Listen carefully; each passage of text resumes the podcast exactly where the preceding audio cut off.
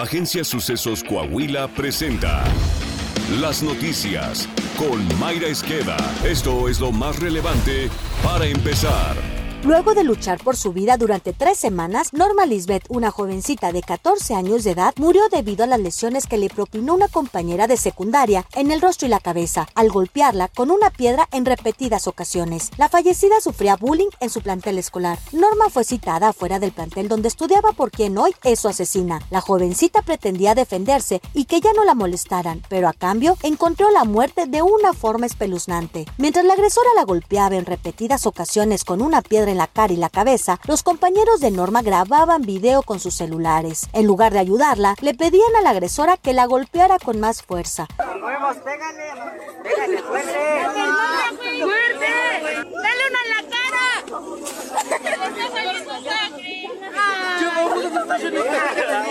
Los familiares de Norma denunciaron que la jovencita ya les había comentado a sus profesores sobre las agresiones físicas y verbales que recibía de sus compañeros de clase, pero no se tomaron medidas para salvaguardarla. Almadelia Hernández, hermana de Norma, dijo para Viento Informativo Noticias que la directora del plantel ubicado en Teotihuacán ya sabía de las agresiones que sufría la jovencita, pero minimizó los hechos al decir que se trataba solo de una pelea. Ella acudió al lugar porque ella no quería que se burlaran más de ella y siempre le hacían a un lado a mi hermana.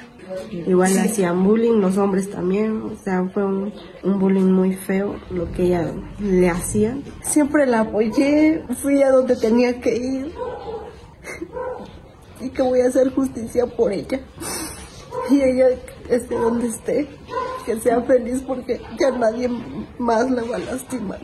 En estos hechos, Norma no fue defendida ni por los maestros, ni por los directivos del plantel, ni por sus compañeros. Tuvo que defenderse sola y lamentablemente perdió la vida a sus apenas 14 años de edad.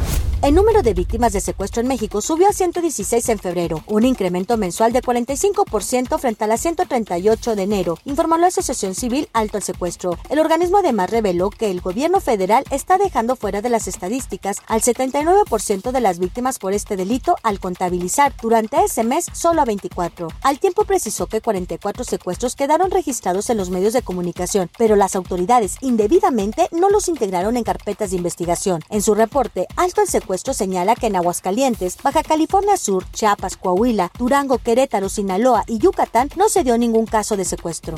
El presidente López Obrador busca engañar a los mexicanos sobre la grave situación de seguridad que vive México al afirmar erróneamente que no existe fabricación de fentanilo en México, aseveró el influyente senador estadounidense Bob Menéndez. En entrevista para una cadena norteamericana, el también presidente del Comité de Relaciones Exteriores de la Cámara Alta aseveró que la política de abrazos no balazos de la 4T en contra de los cárteles del narcotráfico no ha rendido frutos. El legislador condenó los dichos de López Obrador sobre que en México no se produce el opioide. Afirmó que el máximo líder de la 4T o se engaña a sí mismo o pretende engañar al pueblo, pero recalcó a los estadounidenses no los engaña. Esto dijo López Obrador en la mañanera del miércoles. Que conste de que el fentanilo no se produce en México, viene de Asia. Y luego durante la mañanera del jueves, AMLO dijo que en México no se produce el fentanilo, solo se troquela. Es que es una materia prima que se trae de Asia.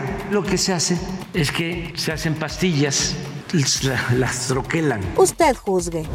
Diversos organismos de la sociedad civil condenaron la política que busca implementar el Instituto Nacional de Migración de quitar la tutela de hijos menores de edad a los migrantes indocumentados que pretenden cruzar hacia Estados Unidos. Las ONGs calificaron esta idea del gobierno de la 4T como una política de Donald Trump. El Instituto Nacional de Migración no tiene facultades para separar a ninguna niña, niño y adolescente migrantes y sujetas de protección internacional de su familia. Señalaron al tiempo de aseverar que es importante recordar al Instituto Nacional de Migración que los centros de asistencia social del Sistema Nacional para el Desarrollo Integral de la Familia no están bajo su mando. Esta semana, el comisionado del Instituto, Francisco Garduño, justificó que el objetivo de la medida es salvaguardar el interés superior de la niñez para evitar que sean puestos en riesgo. De los 14.270 niñas, niños y adolescentes migrantes no acompañados asegurados en 2022, México devolvió a sus países de origen a cerca de 6.000. El doctor José Ángel Gurría se destapó como aspirante a la presidencia de la República en 2024. En entrevista con el periodista Joaquín López Doriga para Radio Fórmula, aseguró que busca ser el líder de la oposición. ¿Quieres ser presidente de México?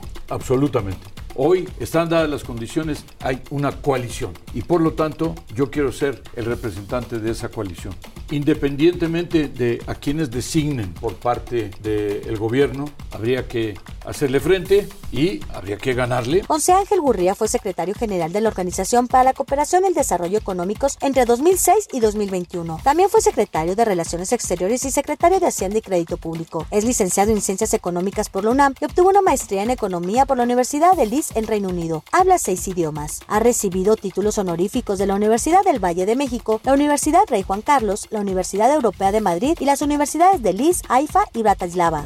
Coahuila. A través de la estrategia Mejora, el gobierno del estado, mediante su Secretaría de Inclusión y Desarrollo Social, continúa operando y consolidando acciones, optimizando recursos que contribuyen a mejorar la calidad de vida y bienestar de los grupos más vulnerables de la entidad. Miguel Ángel Riquelme Solís, gobernador de Coahuila, señaló que a pesar de la inestabilidad económica y la escalada de precios que se han registrado en los últimos meses en el país, su administración continúa con el apoyo a las familias coahuilenses. Mencionó que mensualmente se entregan paquetes alimentarios y productos de abasto como leche y huevo y que tan solo en 2022 se benefició a más de 410 mil personas con este programa. Saltillo. Con una inversión de 70 millones de pesos, el alcalde José María Frastro Siller arrancó los programas para el campo que en este año superan en un 40% el monto aplicado en 2022. Los programas incluyen mejoramiento de vivienda rural, perforación de pozos, desasolve de bordos, brigadas, programas alimentarios a través del DIF, además de seguridad. Posteriormente, el alcalde tomó la protesta a Roberto Rojas Ollervides como nuevo presidente de la Asociación de Comerciantes del Centro Histórico de Saltillo en sustitución de Salvador Rodríguez Sade, quien estuvo nueve años al frente de la misma.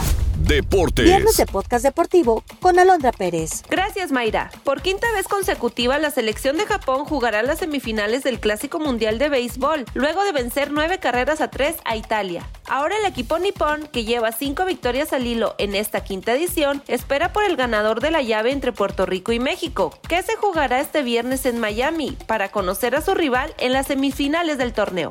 El encuentro entre México y Puerto Rico comienza a las 17 horas tiempo del centro de México y será transmitido en vivo y en exclusiva por Imagen TV. Está usted bien informado. Sucesos Coahuila. Síguenos en Spotify, Amazon Music, Apple Podcast, Google Podcast, YouTube, Facebook, Twitter e Instagram.